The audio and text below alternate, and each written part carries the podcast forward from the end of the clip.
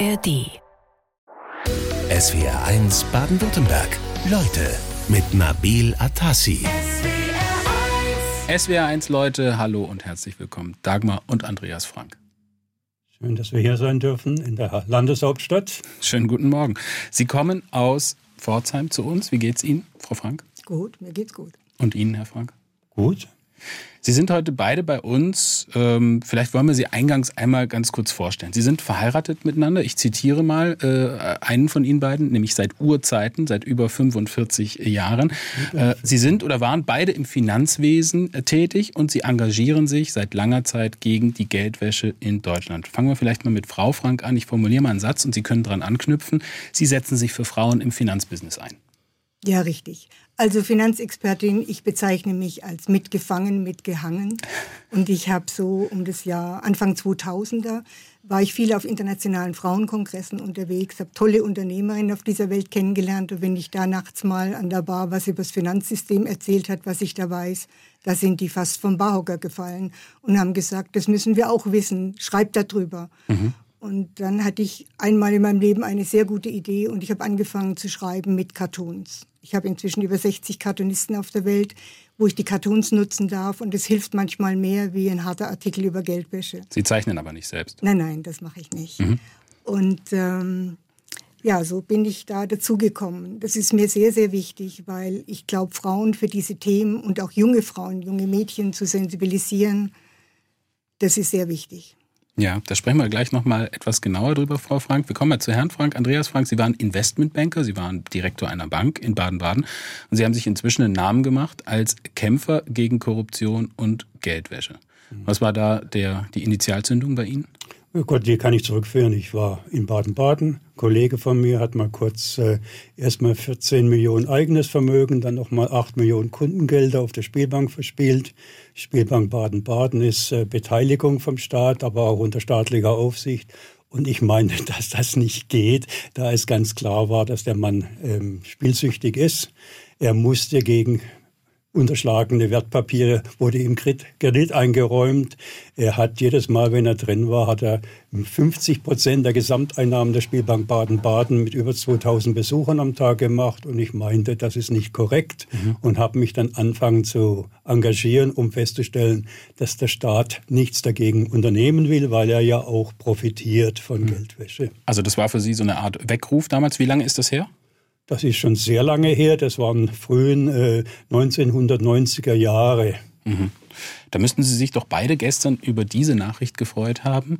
Knapp neun Monate nach dem Auffliegen äh, des, einer großen Korruptionsaffäre in der äh, EU-Parlament, äh, da ging es um Eva Kaili unter anderem, das war eine, äh, die Vizepräsidentin, die ehemalige des EU-Parlaments. Äh, da hat das Parlament gestern schärfere Transparenzregeln beschlossen. Gute Nachricht, Frau Frank? Wäre gut, wenn es durchgesetzt wird, ja, natürlich. Mhm. Gute Nachricht, Herr Frank? Schauen Sie, ich kann da nur antworten. Die Frau äh, Kommissionspräsident van der Leyen hat gestern eine State äh, of the Union Address gemacht zum Parlament und hat vergessen, Korruption zu nennen, Geldwäsche zu nennen oder den Kampf gegen Geldwäsche oder den Kampf gegen äh, Terrorfinanzierung. Das heißt, das hat gar keine Priorität.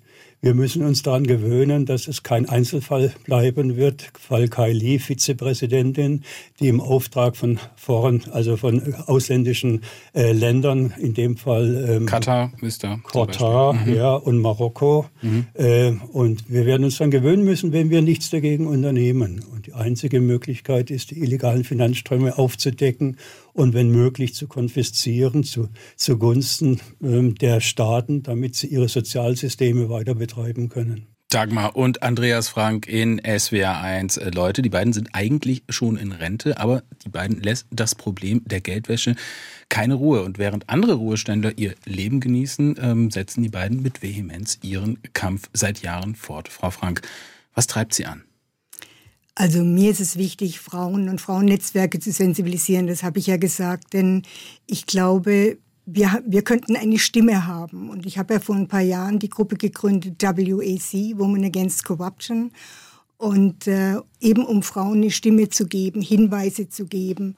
Und jetzt vor einigen Tagen habe ich gesehen, dass die Ukraine auch so eine Gruppe gegründet hat und sich mit mir verlinkt hat. Und das wäre toll, wenn wir das professionalisieren, finanzieren könnten und in einem Team arbeiten könnten, mhm. um noch mehr die Frauen zu sensibilisieren und hinzuschauen. Also wenn du was siehst, dann sag was. If you see something, say something bei Korruption. Das wäre mir wichtig. Warum ist es insbesondere für Sie so ein Fokus geworden, dass Sie sagen, insbesondere Frauen müssen sensibilisiert werden?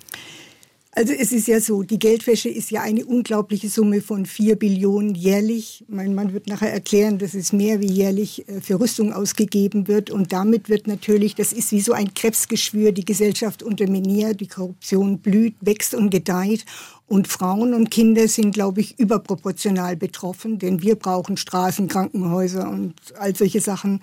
Und äh, der Kampf gegen Geldwäsche und diese Sensibilisierung für Frauen ist wichtig. Hm, das ist sehr wichtig. Ähm, Frank, Sie wurden gerade für Ihr Wissen ähm, nochmal erwähnt von Ihrer Frau. Wo haben Sie sich all dieses Wissen über Geldwäsche, Korruption und Wirtschaftskriminalität angeeignet? Wir haben ja gesagt, Sie waren selbst Banker, Investmentbanker, Bankdirektor ähm, und waren in der Schweiz, in den USA, haben Sie beide gelebt. Sie sind viel rumgekommen in der Welt.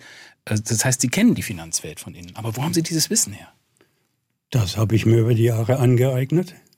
Es ist sehr wichtig, weil wenn Sie mit Ministerien argumentieren wollen, dann werden die Ihnen immer unterstellen, ja, was sagen Sie da?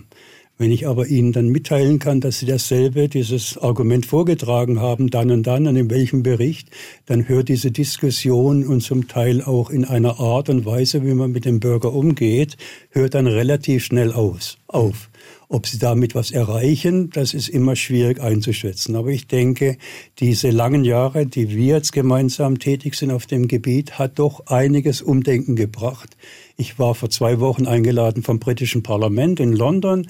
Da war auch ein Vertreter, das ist die höchste Behörde weltweit für den Kampf gegen die Geldwäsche, Financial Action Task Force dabei, der Executive Secretary. Und dann sagte er zu mir so nebenbei, Andreas, du hast sehr viel erreicht, wenn dein Name bei dieser Organisation fällt, dann sitzen alle irgendwo nicht mehr auf dem Stuhl, weil er ist dermaßen besetzt äh, mit Kritik, dass sie das nicht hören wollen. Heute, Herr Frank, sind Sie ein gefragter Experte, wenn es um das Thema Geldwäsche geht. Das war aber nicht immer so. Ähm, war jetzt nicht unbedingt immer so, dass Sie damit äh, große Freudenstürme ähm, ausgelöst haben mit Ihrer Recherchearbeit. Frau Frank, welche, welche, welche Konsequenzen kann das auch mal fürs eigene Leben haben? Ja, das hat große Konsequenzen gehabt. Wir sind gemobbt, bedroht, äh, gegen die gläserne Decke, die Karriere ist ruiniert. Das, äh, ja. Aber es gab in meinem Leben schon sehr früh, schon vor 20 Jahren und einmal vor 10 Jahren, jemand, der mir Mut gemacht hat. Wer war das? Einmal war es ein Verfassungsrechtler hier im, im Baden-Württemberg, der hat mir einen Brief, einen Entwurf zukommen lassen und hat meinen Mann fürs Bundesverdienstkreuz vorgeschlagen. Ich dachte, naja, okay. Und der hat gesagt, und das muss ich jetzt wörtlich zitieren, nach 46 Jahren fällt einem ja nichts so viel Tolles zu seinem Mann ein. Er sagt, Aufklärungsarbeit bei den Behörden der Politik im Kampf gegen Geldwäsche und internationale Kriminalität, Zivilcourage, Mut, Durchhaltevermögen, intellektueller Weitblick gehören zu den herausragenden Eigenschaften.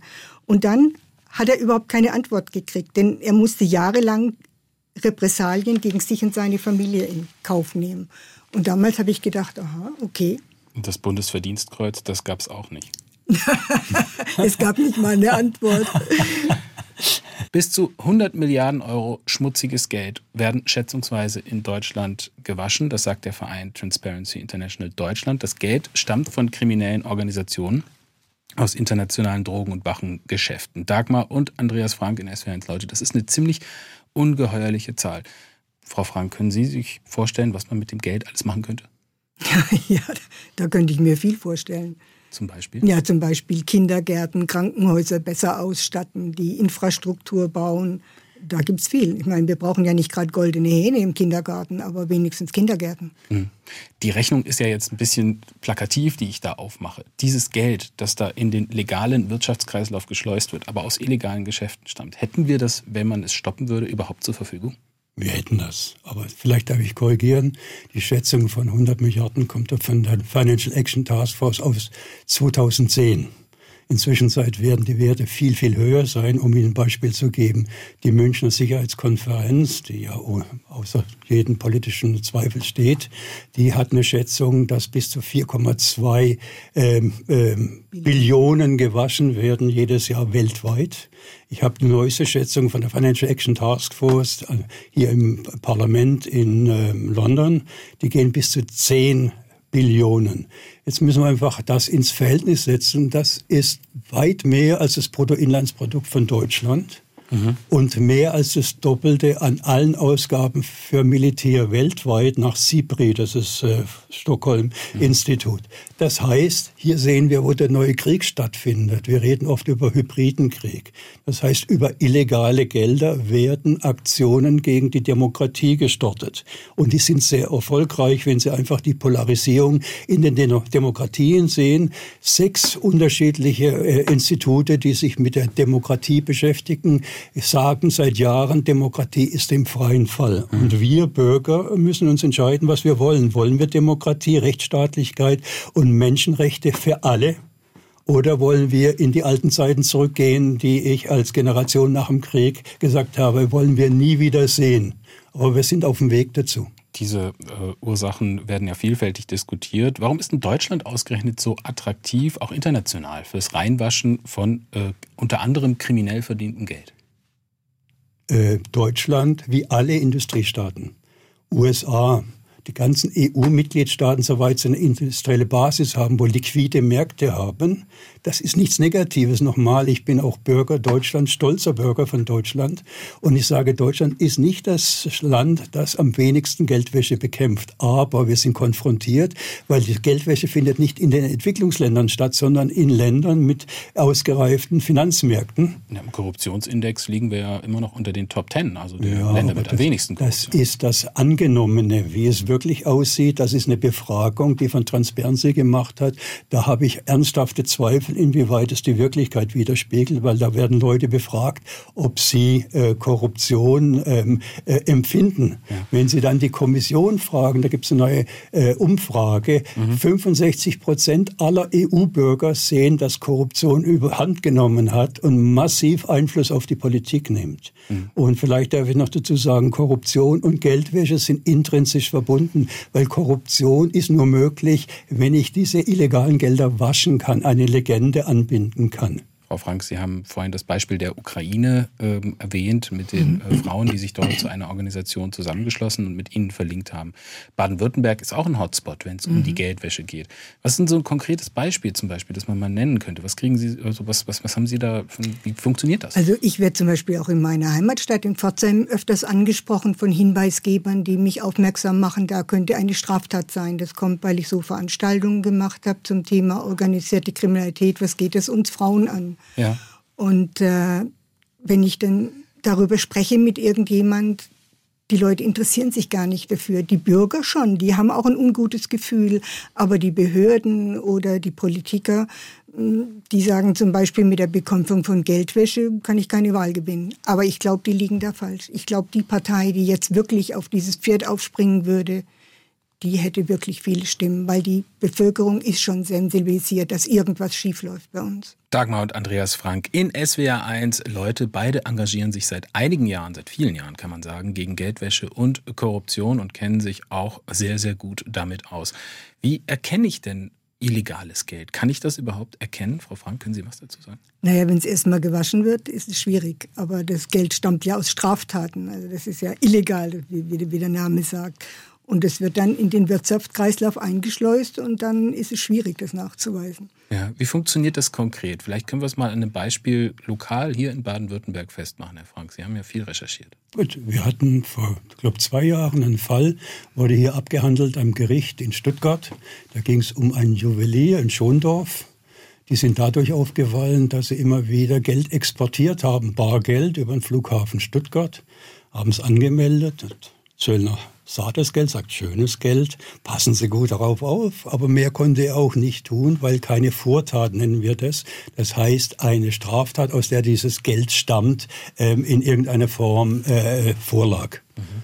Und das fiel erst auf, nachdem fast 50 Millionen exportiert worden ist nach Dubai mit dem Argument, Gold ist ja viel billiger in Dubai als in Deutschland, fiel es dadurch auf, dass durch Zufall, Kommissar Zufall, an der deutsch-holländischen Grenze ein Auto aufgebracht worden ist von der gemeinsamen Ermittlungstruppe. Und das war ein Mitarbeiter dieses Juweliers aus Schondorf.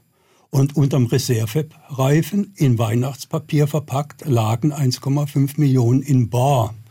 Und auf die Frage der Polizistin, ja, woher kommt denn dieses Geld, sagt er, ja, auf der anderen Seite in Holland aber hat er auf dem Parkplatz Gold verkauft im Gegenwert von 1,5 Millionen. Das ist doch völlig normal, das ist unser Geschäft. Mhm. Das Problem für den Herrn war, dass äh, Kameras auf diesem Parkplatz waren und derjenige, der ihm das Geld übergeben hat, war ein bekannter Drogenhändler. Sie sehen, es ist sehr schwierig, aber trotzdem, es gilt diese Aussage nach wie vor, folge dem Geld und es führt dich zum Kriminellen. Und deswegen bin ich so stark hinter dieser Sache her, weil alle Kriminalitätsarten oder fast alle, vielleicht Affekthandlungen nicht, sind gewinnorientiert. Die organisierte Kriminalität macht es nicht aus Jux und Tollerei, sondern sie will Geld verdienen. Ja? Und dieses Geld, wenn ich das ihnen wegnehme, bedeutet, dass die aufhören. Ja, Sie haben jetzt gerade ein ganz konkretes Beispiel genannt, mhm. in dem ja schon sehr, sehr viele Möglichkeiten, Geld zu waschen, äh, deutlich werden, nämlich indem ich ein illegales Geld nehme und in was Legales investiere, was ich dann mhm. nachher in der Hand habe. Das kann ja Gold sein oder eine Uhr. Äh, kann ich es auch einfach auf die Bank bringen? Gibt es auch diese äh, Wahlmöglichkeit, jetzt sage ich mal, bei kriminellen Organisationen? Welche Rolle spielen die Banken auf der anderen Seite? Die Banken ähm, Schauen Sie, die Banken haben einen relativ hohen Aufwand. Der geht schon in die Hunderte von Millionen jedes Jahr.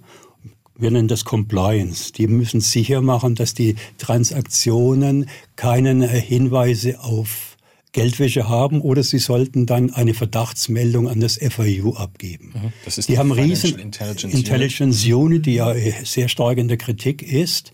Ähm, die versuchen alles mit dem Erfolg, dass sie Verdachtsmeldung abgeben und die gehen bei der Financial Intelligence in den Papierkorb. Das ist nicht unbedingt motivierend.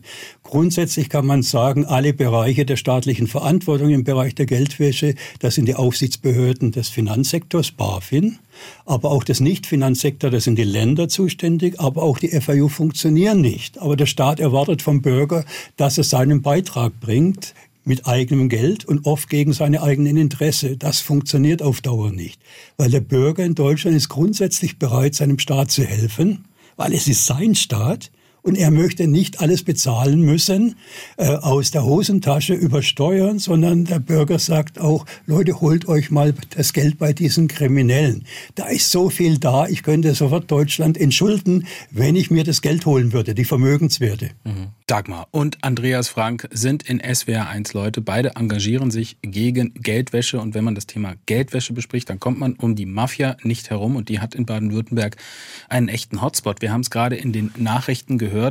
Die Polizeigewerkschaft fordert eine strengere Gesetzgebung im Kampf gegen die Mafia. Das hat der Präsident dieser äh, Gewerkschaft, äh, der Vorsitzende Ralf Kusterer, gefordert. Er möchte den Paragraph 129 des Strafgesetzbuches überarbeitet wissen, so dass man ähm, besser gegen die äh, Mafia vorgehen kann.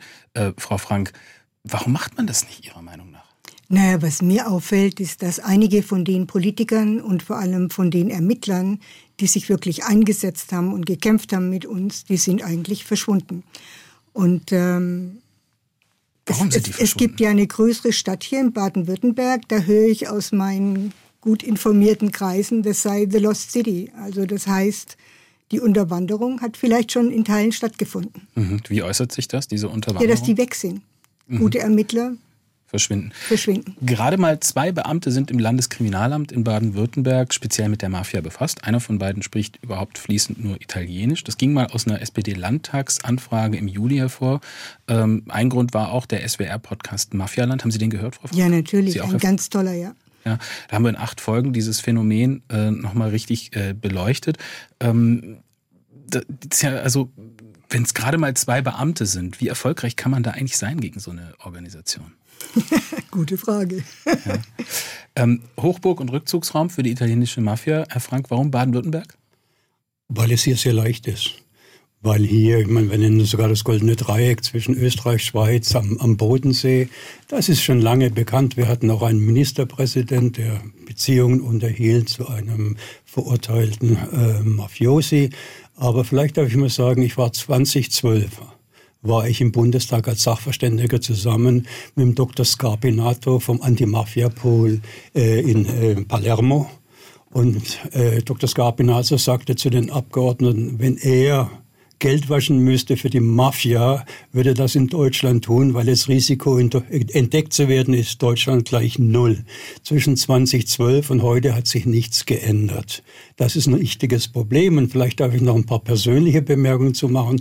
Äh, 1996 habe ich meine erste Beschwerde beim Regierungspräsidium Karlsruhe eingereicht. Das wäre grundsätzlich die Aufsichtsbehörde für das Glücksspiel in Baden-Württemberg. Dann bekam ich ein Schreiben zurück vom Vizepräsidenten, der schrieb, wir wussten gar nicht, dass wir zuständig sind.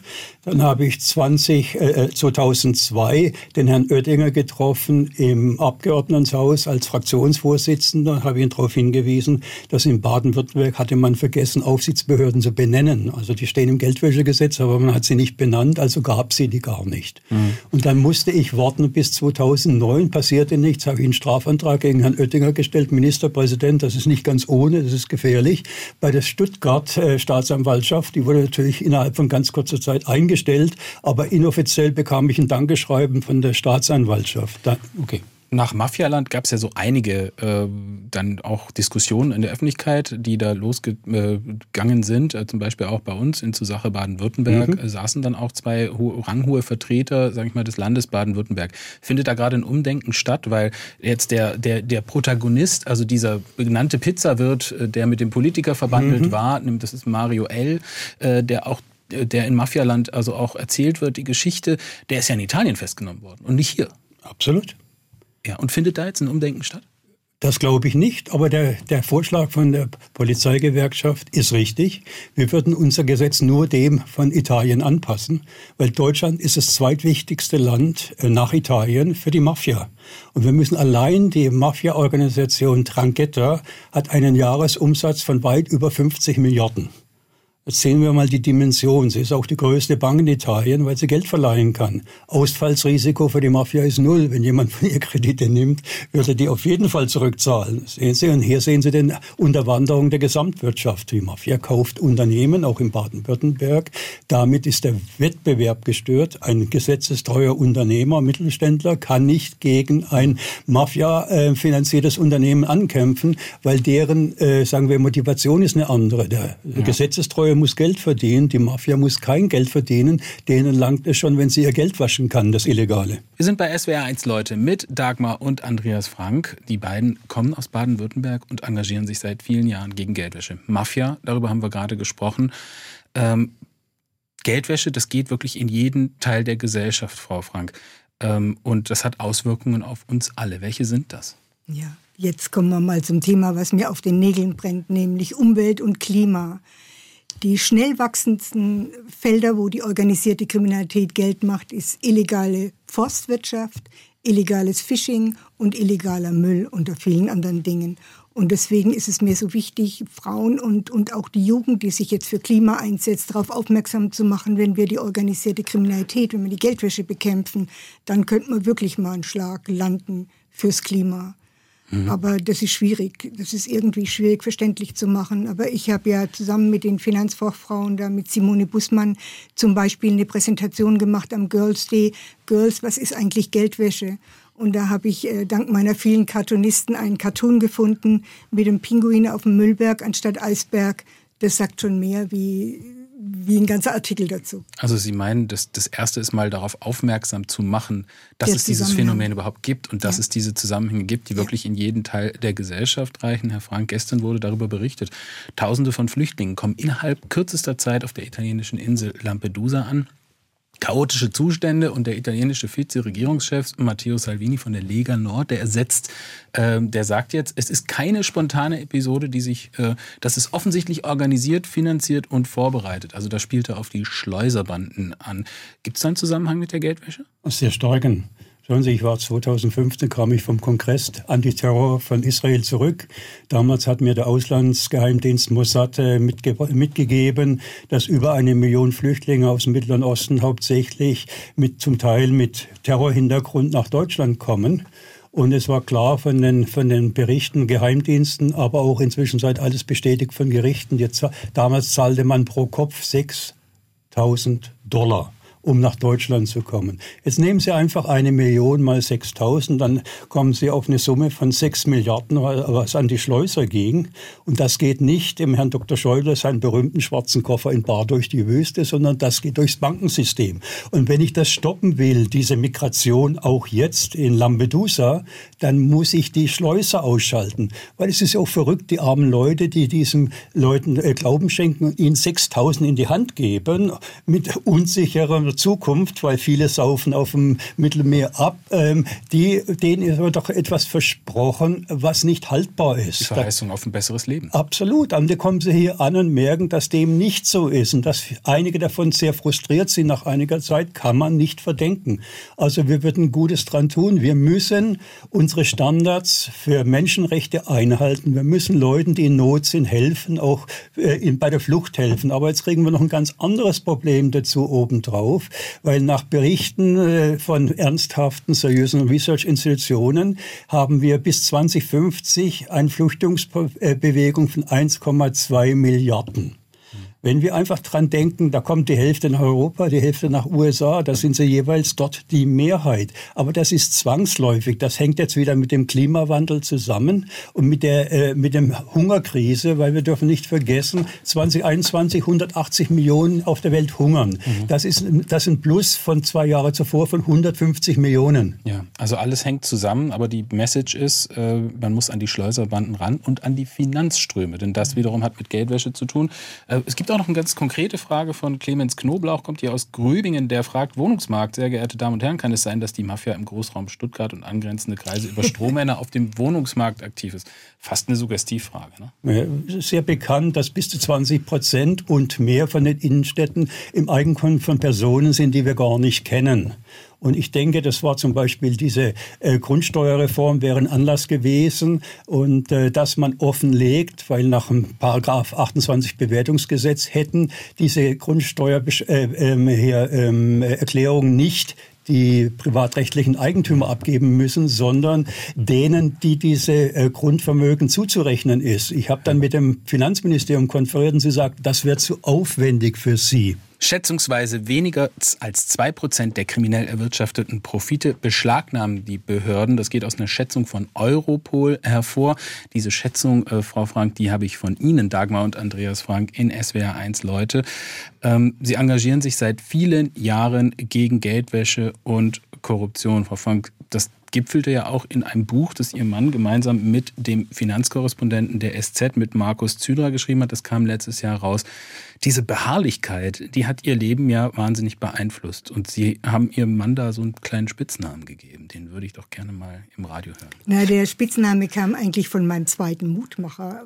Schon vor 20 Jahren bin ich mal im Aufzug runtergefahren mit dem Investigativjournalist und er sagte, Frau Frank, wie geht's eigentlich Ihnen und Ihren Kindern? Denn Ihr Mann hat ja nicht nur einen intellektuellen Weitblick, der ist auch wie so ein Terrier, der sich am Hosenbein festgebissen hat. Den können Sie jetzt totschlagen, der lässt mhm. ja nicht mehr los. Damals habe ich noch gelacht und habe gesagt, na ja, ich bin alter Ponyreiter, mich bringt nichts um. Aber ich habe wirklich nicht geahnt, dass ich jetzt 2023 hier sitzen würde und wegen der Geldwäsche und wegen der organisierten Kriminalität und wegen diesem Kampf äh, gegen die Demokratien äh, wir da gefährdet sind. Also dieses Ausmaß konnte ich mir ehrlich gesagt nicht vorstellen. Ich kann die Frage des Journalisten nur noch mal aufgreifen. Wie geht es Ihnen mit Ihrem Leben denn damit? Weil Sie haben es eingangs schon mal erwähnt. Das hat natürlich sich dadurch auch verändert, das Leben. Sie müssen jetzt anders leben, als Sie es vielleicht hätten tun können, wenn man das nicht gemacht hätte? also, wenn wir Geld gewaschen hätten mit dem Wissen von meinem Mann, dann wären wir heute Milliardäre und so haben wir einen Haufen Ärger. Aber ich finde es trotzdem toll. Ich habe Enkelkinder und ich finde es, ich finde es wichtig, dass wir das machen. Und ich finde es wichtig, dass wir auch, also das ist ja mein Anliegen, dass Frauennetzwerke dagegen kämpfen und dass wir genau hinschauen, dass wir was sagen, wenn wir was sehen und dass wir uns stemmen gegen diese Entwicklungen. Aber wir lachen da jetzt drüber, ne? aber das, die Aussage hat natürlich auch was äh, sehr sehr Bedenkliches, ne? dass Sie sagen, wir haben einen Haufen Ärger. Würden Sie in der Zusammenschau jetzt, wenn Sie jetzt zurückschauen, sagen, ich würde es genauso wieder machen? Alle beide? Auf jeden Fall, weil ich habe immer ein schlechtes Gewissen gehabt meinen Kindern gegenüber. Ich dachte, die hatten eine harte Zeit im Gegensatz zu mir, aber die sind so toll geworden.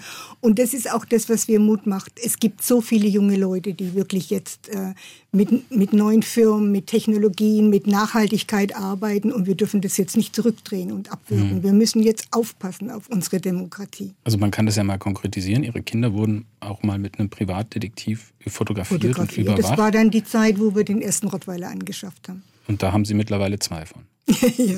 Ich glaube, das sagt viel.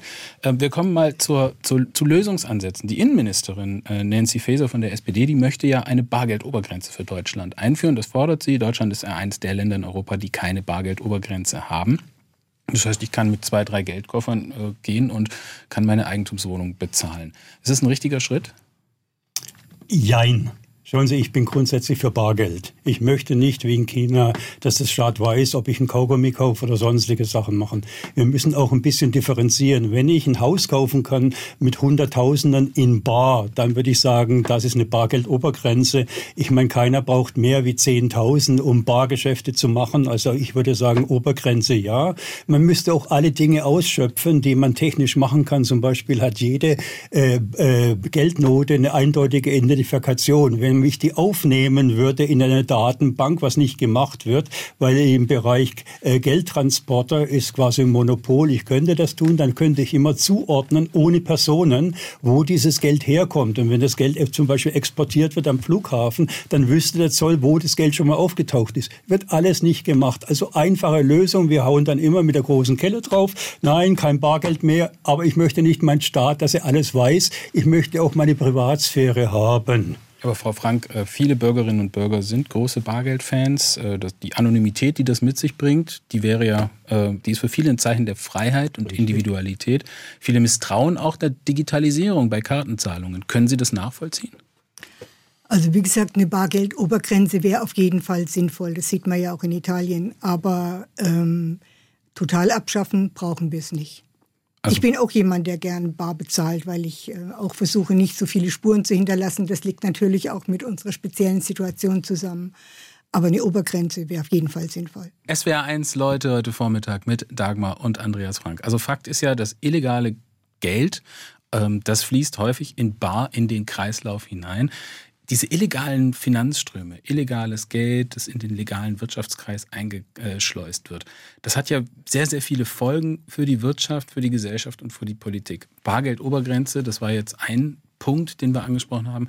Welche Möglichkeiten, Herr Frank, gäbe es noch, Geldwäsche effektiv bei uns zu bekämpfen? Ich würde sagen, ein relativ einfacher Ansatz. Äh, wir sehen, wir sind im Krieg mit den Autokratien. Demokratien sind unter Druck. Wir sehen Polarisierung in den Gesellschaften. Ein großer Teil davon sind die illegalen Finanzströme, die solche Bewegungen auch in sozialen Netzwerken schüren. Sie meinen jetzt natürlich Finanzkrieg, wenn Sie sagen, wir sind im Krieg. Oder was Hybrid, hybride Krieg, der ja. sich auch in, in Angriffe auf unsere kritische Infrastruktur und so weiter, äh, Netze, Cyberwar, überall sehen wir das, wo wir äh, geschädigt werden. Und ich würde einfach sagen, Demokratie gehört Rechtsstaatlichkeit und die Menschenrechte dazu, aber auch Transparenz. Warum ist es nicht einleuchtend, dass wir einfach mal sagen, wir wollen wissen, wer unser Land besitzt? Ja. Wir wollen wissen, wer dahinter steht. Und kein Schutz mehr mit Offshore-Gesellschaften oder Strohmännern oder Strohfrauen, sondern wir wollen offenlegen. Und wenn ich offengelegt habe, geht das alles nicht mehr, weil dann wird auch, müssen wir ein zweites, wir nennen das den Bereich der Crime Enabler, die Leute, die das Verbrechen überhaupt möglich machen, angesprochen schon hier, Anwälte, Banker und so weiter, weltweit, das ist eine Milliardenindustrie. Und wenn ich sage, ich verbiete das, ich lasse nicht mehr zu, dass das geschieht. Wir hatten im Zweiten Weltkrieg, da gab es ein Problem bei den Silhouetten von den Kampfflugzeugen Amerikaner und Japaner, die waren leicht identisch und dann kam das Friendly Fire und dann hat man eingeführt IFF, Identification Friend Foe. Und wir müssen sagen, wer nicht für die Demokratien ist, ist unser Feind. Und wer diese Finanzströme verschleiert, der ist unser Feind. Wir müssen klar Schiff machen, sonst gehen unsere Demokratien unter. Und ich denke, es ist ein ganz einfaches Rezept. Das können wir nur im Verbund mit G7, G20, da sind aber wieder Autokratien dabei. Und wir sehen weltweit, dass unsere Institutionen massiv unterwandert werden. Das ist die Financial Action Task Force, das ist der IMF, das ist die Weltbank. Das heißt, wir müssen unsere Institutionen zurückgewinnen. Also Transparenz muss her, die Institutionen müssen mit eingebunden werden. In Deutschland gibt es die Financial Intelligence äh, Unit, die Zentralstelle für Finanztransaktionsuntersuchungen. Wie stark ist die? Schwach. Die kann nicht funktionieren.